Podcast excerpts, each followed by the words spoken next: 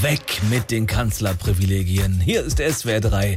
Jetzt will also auch die Ampelkoalition ran an den umstrittenen Altkanzler Schröder. Oh mein Gott.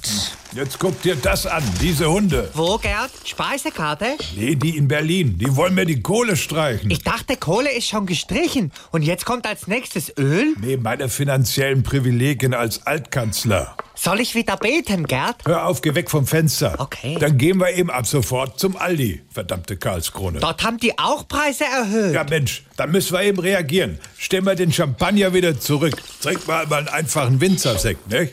Okay. Und dann lass ich heute den Kaviar auch mal weg. Diese blöden Fischeier sind mir eigentlich eh zu salzig.